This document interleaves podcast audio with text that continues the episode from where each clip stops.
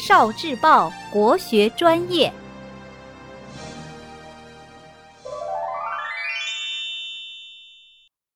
斗谜。东方朔是西汉时著名的文学家，他才智过人，尤其喜欢猜谜。当时朝廷里有个姓郭的大人，也是个谜迷，经常和东方朔斗谜。夏天的一个晚上，汉武帝、东方朔和郭大人一起在庭院中一边乘凉一边聊天。郭大人忽然来了兴致，要和东方朔打赌，看谁出的谜语能把对方难住。东方朔满口答应。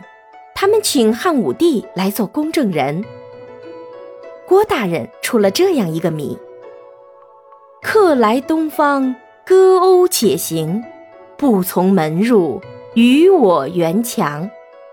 游戏中庭，上入殿堂，机智派派，死者攘攘。格斗而死，主人被疮。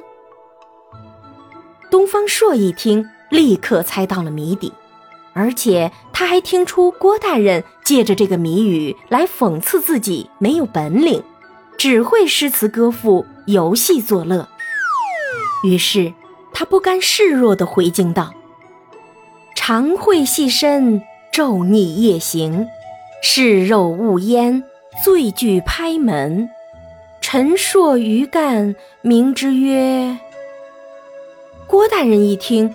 东方朔不仅猜出了谜语，还讽刺了他自己：身材瘦小，不吸烟，爱吃肉，夜间出来巡视宫廷，这些说的不正是他吗？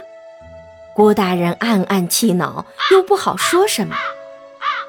汉武帝听他们二人斗谜，不由得也迷瘾大发，他也说了一个谜语：好凶好凶，斗嘴英雄。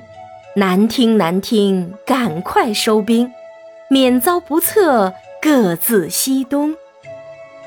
这六句话既是谜语，又是对他们二人的调解。听完汉武帝的谜语，三人哈哈一笑，这场斗谜的趣事就这样结束了。你能猜出这三个谜语吗？谜底，三个人的谜底都是蚊子。